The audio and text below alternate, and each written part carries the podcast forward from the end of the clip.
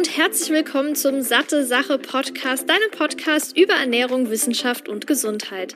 Mein Name ist Laura Merten, ich bin studierte Ernährungswissenschaftlerin und sorge mit Satte Sache dafür, dass Ernährungswissenschaft für alle verständlich wird und du noch smartere Entscheidungen in Sachen Ernährung triffst. In diesem Podcast spreche ich mal alleine, mal mit führenden Expertinnen und Experten über die wichtigsten Fragen rund um die Ernährung. Viel Spaß! Ich begrüße dich zurück hier zu einer neuen Episode des Satte Sache Podcasts. Ich freue mich, dass du wieder eingeschaltet hast. Und bevor wir mit dem Thema und der heutigen Frage starten, möchte ich eine kleine Eigenwerbung machen.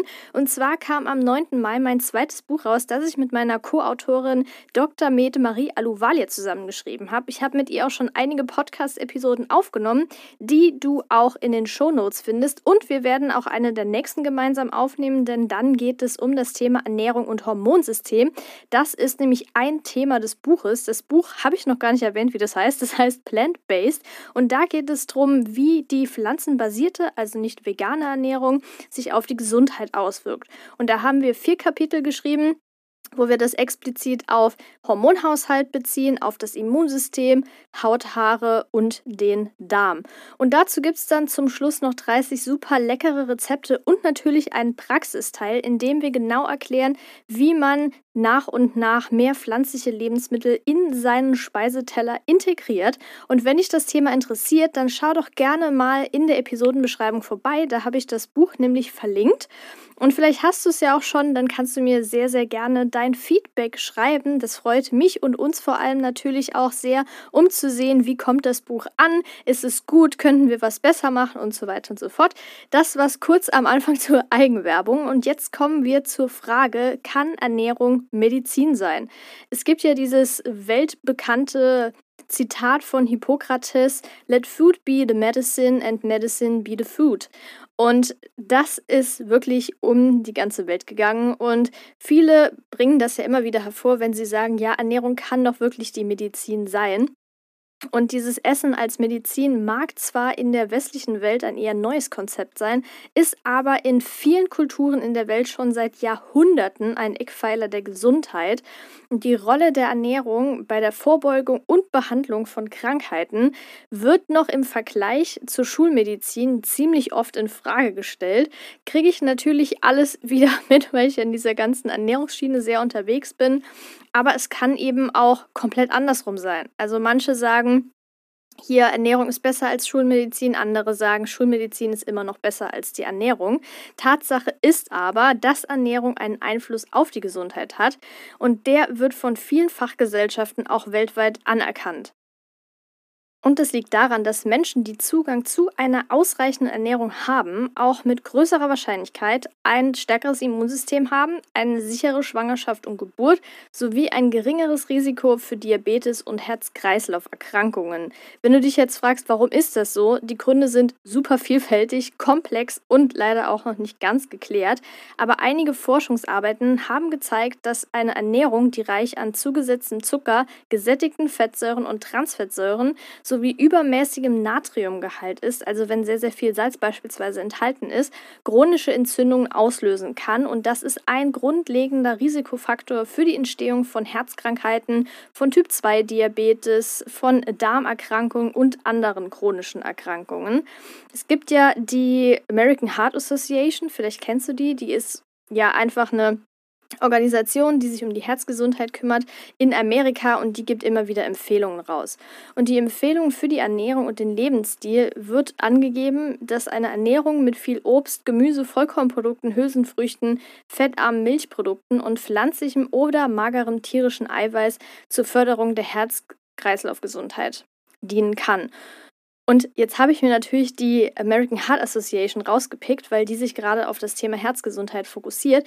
Aber da stimmen auch fast alle Fachgesellschaften weltweit zu, dass eben diese Produkte oder diese Lebensmittelkategorien im Speiseplan integriert werden sollen.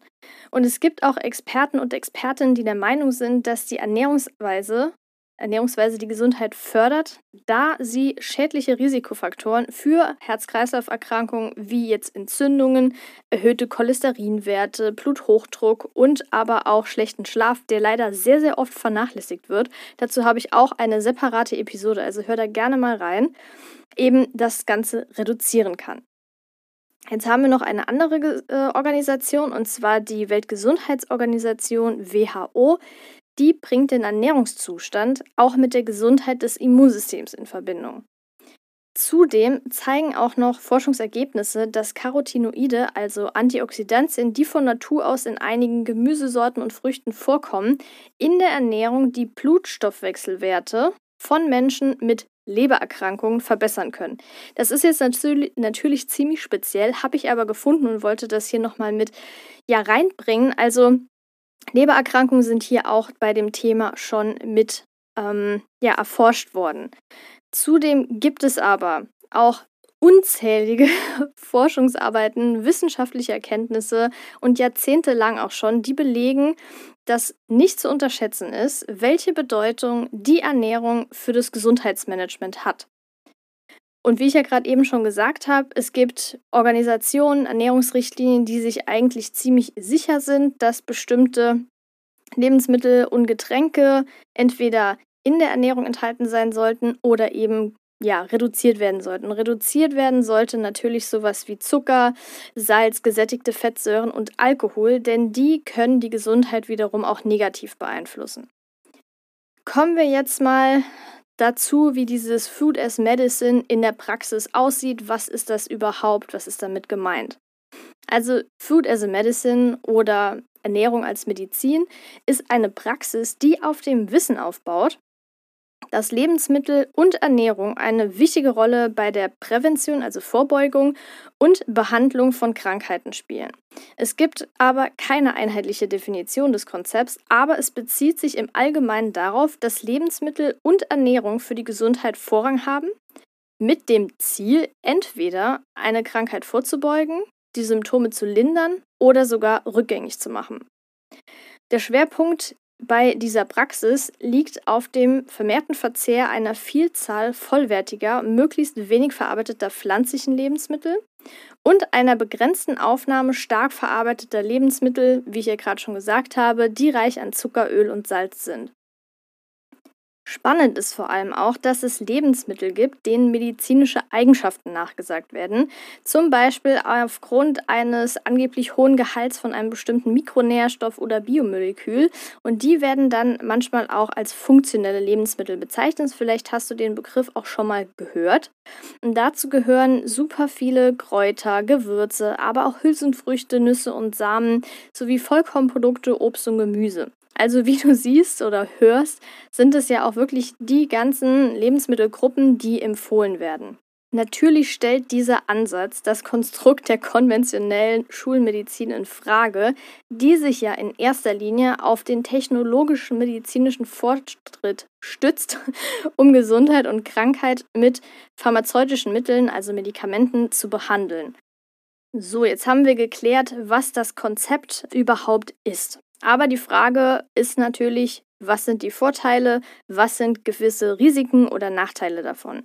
Ein Vorteil ist natürlich die Behandlung von Krankheiten, denn die medizinische Ernährungstherapie ist ein Teil der evidenzbasierten Gesundheitspraxis, die Ernährung und Lebensstil zur Unterstützung und Behandlung von Krankheiten einsetzt und zeigt auch immer wieder deutlich, welche Rolle Ernährung und Lebensmittel bei der Behandlung chronischer Krankheiten spielen.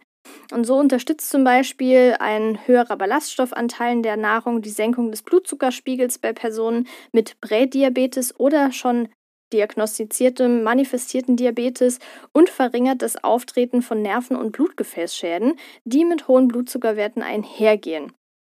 Und eine Verbesserung der Ernährungsqualität kann auch bestimmte Krankheitssymptome verringern und die Lebensqualität verbessern. Und wenn ich mich jetzt zum Beispiel auf Typ-2-Diabetes fokussiere, dann kann es beispielsweise auch sein, dass das wieder geheilt werden kann in dem Sinne durch Lebensstil- und Ernährungsanpassung. Werbung Hast du dir schon mal Gedanken um deine Omega-3-Zufuhr gemacht? In den Industrieländern ist die ausreichende Fettzufuhr kein Problem. Das Problem liegt hier eher in der Art der Fettsäuren und besonders in dem Verhältnis von Omega-6 zu Omega-3-Fettsäuren, welches bei 5 zu 1 liegen sollte. Allerdings ist es hierzulande eher 10 zu 1, beziehungsweise gerade bei Jugendlichen sogar bis zu 25 zu 1. Die Vorzüge von Omega-3-Fettsäuren sind auch durch zahlreiche Studien gesichert, wie zum Beispiel das EPA EPA und DHA zu einer normalen Herzfunktion beitragen, DHA zur Erhaltung einer normalen Gehirnfunktion sowie normaler Sehkraft beiträgt. Wenn jemand, wie auch ich jetzt aber kein und vor allem nicht regelmäßig Fisch isst, ist es wichtig, eine Alternative zu finden. Daher kann es durchaus sinnvoll sein, hochwertiges pflanzliches Algenöl zu nutzen und genau das bekommst du bei Norsan zusätzlich auch aus umweltschonendem Anbau. Das vegane Omega-3 von Norsan enthält zudem hochwertiges Bio-Olivenöl als Antioxidant und 800 internationale Einheiten veganes Vitamin D3. Neben dem Öl bietet Norsan auch das hochdosierte Omega-3 in Kapseln an und das Gute daran, weder das Öl noch die Kapseln haben einen fischigen Geruch oder Geschmack. Damit auch du dich jetzt vom Omega-3-Experten Norsan überzeugen kannst, konnte ich einen Rabattcode für dich ergattern. Mit dem Code SatteSache15, klein und zusammengeschrieben, bekommst du 15% Rabatt auf deine gesamten Neukundenbestellung. Ganz einfach unter www.norsan.de per Mail oder Telefon einlösen und deinen eigenen Omega-3-Bedarf decken, sowie den deiner Liebsten. Werbung Ende. Zudem können wir natürlich einige Kosten sparen, denn die Prävalenz chronischer Erkrankungen hat weltweit krass zugenommen, ebenso wie die damit verbundenen Gesundheitskosten natürlich. Und insgesamt habe ich mir jetzt mal eine Statistik rausgesucht, mussten 2018 in Deutschland rund 393,1 Milliarden Euro aufgebracht werden an Gesundheitskosten und davon alleine 16,8 Milliarden Euro für die Kosten, die durch Fehlernährung entstehen. Und für diese Kosten müssen natürlich alle aufkommen, egal ob man jetzt betroffen ist oder nicht, ob man kerngesund ist oder jetzt extrem hohe Gesundheitskosten eben verursacht. Damit möchte ich jetzt absolut niemanden kritisieren oder sonst irgendwas. Es gibt sehr viele, die haben chronische Erkrankungen, die absolut nichts mit Ernährung zu tun haben und die brauchen eben diese medizinische Versorgung. Aber ich möchte damit nochmal deutlich machen, dass Fehlernährung und dadurch entstehende Erkrankungen, wie zum Beispiel Herz-Kreislauf-Erkrankungen oder so, die hätten verhindert werden können durch Ernährung und Lebensstil eben auch enorme ähm, ja, Kosten verursachen und dadurch natürlich, wenn wir die Ernährung verbessern würden für viel mehr Menschen, dann würden natürlich auch die Gesundheitskosten reduziert werden. Diesen Punkt wollte ich klar machen.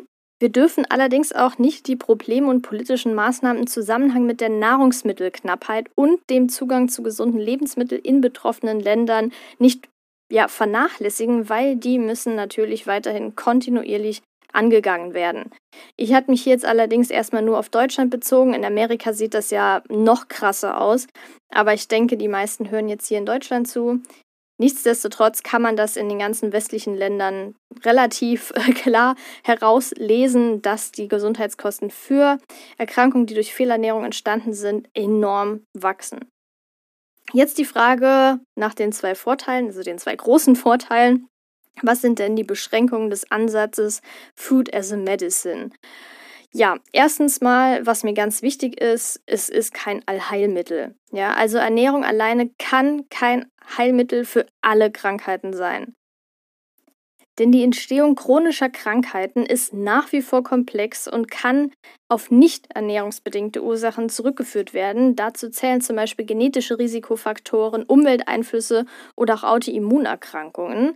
Und auch wenn die Ernährung bei einigen Krankheiten zur Verbesserung der Symptome und zur Verlangsamung des Krankheitsverlaufs beitragen kann, darf sie nicht als alleinige Behandlung eingesetzt werden, sondern nur in Verbindung mit einer geeigneten medizinischen Therapie. Ich habe hier beispielsweise meine Masterarbeit über das Thema Multiple Sklerose und der Einfluss von Vitamin Vitamin D geschrieben. Und da wurde natürlich auch letztendlich deutlich, dass Vitamin D einen Einfluss auf den Krankheitsverlauf hat, auf die Entzündungsherde im Hirn und so weiter. Aber das bedeutet nicht, dass Vitamin D quasi jetzt äh, das Heilvitamin oder Heilhormon schlechthin ist und man keine Therapie mehr braucht, denn es ist eine Erkrankung, die ist chronisch und die kann auch nicht geheilt werden. Und dementsprechend müssen Medikamente her.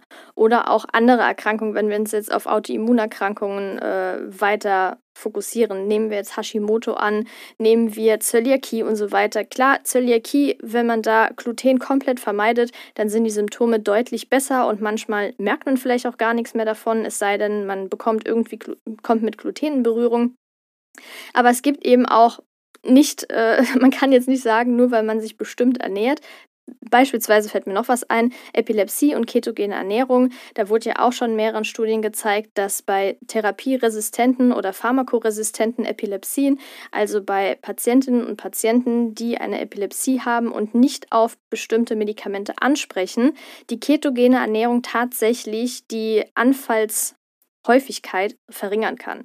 Das bedeutet aber nicht, dass es nur mit Ernährung funktioniert, nur weil es bei manchen eben eine Verbesserung bringt. Ich gehe davon aus, du hast meinen Punkt verstanden, weil letztendlich geht es mir nur darum, dass man sieht, hey, Ernährung hat einen krassen Einfluss auf die Gesundheit, auf bestimmte Erkrankungen, auf Symptome, auf äh, Symptomlinderung, zum Beispiel auch bei rheumatoider Arthritis, da ist es ja auch mit diesen Entzündungen, dass durch bestimmte Ernährung Ernährungsstile das Ganze verringert werden kann und somit auch das Wohlbefinden gesteigert werden kann. Aber man nicht sagen kann, die Ernährung quasi äh, ersetzt die ganze Schulmedizin, ersetzt alle Medikamente. Das ist meiner Meinung nach, und ich denke, da stimmen mir auch äh, fast alle zu, sehr, sehr fahrlässig. Zudem gibt es natürlich auch das große Problem, was ich, denke ich, schon sehr oft angesprochen habe, dass es super viele Fehlinformationen gibt. Natürlich ist Social Media eine super Quelle für Ernährungsinformationen. Ich meine, ich zähle ja auch mit dazu, also ich kann mich da jetzt schlecht ausschließen. Aber es gibt auch super viele Fehlinformationen. Und wenn man jetzt gerade auf eine Seite stößt, ich kann ja mal ähm, in der Episodenbeschreibung einen Instagram-Post von mir verlinken. Da habe ich aufgeschrieben in so einem Slide quasi in der Grafik, wie man gute Ernährungsinformationen erkennt. Also guck dir das gerne mal an, wenn du da auch oft verwirrt bist, weil da kann man dann auch wirklich selektieren, kann ich dieser Quelle auch vertrauen oder ist das jetzt eher Mist? Und Mist ist zum Beispiel, wenn jemand alles Mögliche pauschalisiert, wenn man sagt, wenn man Gluten weglässt, dann geht es einem immer besser und so weiter. Nur so als Beispiel oder die ganzen Ernährungsmythen haben wir auch in unserem Buch beispielsweise bearbeitet. Also da ist auch das Thema Gluten und so weiter drin, der Klassiker. Also wenn dich das auch interessiert und abgesehen davon habe ich ja auch super viele Episoden schon über Ernährungsmythen. Genau, das zu diesem Punkt. Jetzt kommen wir noch zum dritten Punkt. Und zwar, dass man aufpassen muss ähm, bezüglich Wechselwirkungen von Medikamenten und Nährstoffen. Es ist nämlich super wichtig zu beachten, dass bestimmte Lebensmittel mit Medikamenten interagieren und das kann ja, einfach zu Wechselwirkungen führen, die teilweise auch gravierend sein können, weil das Medikament nicht richtig vom Körper aufgenommen wird, weil es schneller abgebaut wird im Körper oder weil es dann zu stark aufgenommen wird und dementsprechend auch zu einer Überdosis führen könnte. Und dazu habe ich sogar auch eine separate Episode und zwar mit dem Professor Smollig. Verlinke ich auch nochmal. Super spannend, super aufschlussreich, also hör da gerne mal rein. Ein gängiges Beispiel ist jetzt Grapefruitsaft zum Beispiel. Und zwar wird da von Ärzten und Ärzten bei der Einnahme bestimmter Medikamente häufig abgeraten, denn in dem Fall kann beispielsweise dieser Grapefruitsaft die Wirkung von cholesterinsenkenden Statinen, also den Medikamenten, verstärken. Ja, es gibt unzählige. Ich weiß jetzt gar nicht, ob ich hier alles aufführen kann. Es gibt natürlich auch Interaktionen von Mikronährstoffen in sich selbst, von Mineralstoffen, von Vitaminen und so weiter. Und das ist ein Riesenthema. Deshalb empfehle ich dir da auf jeden Fall die Podcast-Episode anzuhören, wenn dich das interessiert. Ich denke, das waren jetzt ziemlich viele Informationen in einer Viertelstunde. Deshalb gibt es jetzt noch mal ein kurzes Fazit. Also dieses Food as a Medicine mag in der westlichen Welt ein neues Konzept sein, aber viele Kulturen rund um den Globus haben die Rolle der Ernährung für die Gesundheit schon sehr, sehr lange erkannt und verschiedene gesunde Ernährungsweisen mit einem hohen Anteil an den genannten Lebensmittelgruppen wie Obst, Gemüse, Vollkornprodukte, Nüsse und Samen sowie magerem Eiweiß, fettarmen Milchprodukten können das Risiko für die Entwicklung chronischer ernährungsmitbedingter Erkrankungen reduzieren, wie zum Beispiel Herz-Kreislauf-Erkrankungen und Typ 2 Diabetes, Bluthochdruck und so weiter und so fort. Aber Ernährung als Medizin, ist kein Ersatz, es ist kein Allheilmittel und sollte daher in Verbindung mit einer angemessenen medizinischen Behandlung, wenn die nötig ist, eingesetzt werden.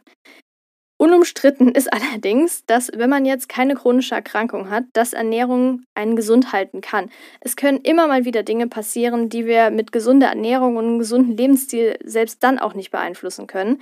Aber man kann auf jeden Fall das in dem Fall ziemlich pauschal sagen, dass eine gesunde Ernährung eben auch wichtig ist für die Gesundheit, für das Wohlbefinden.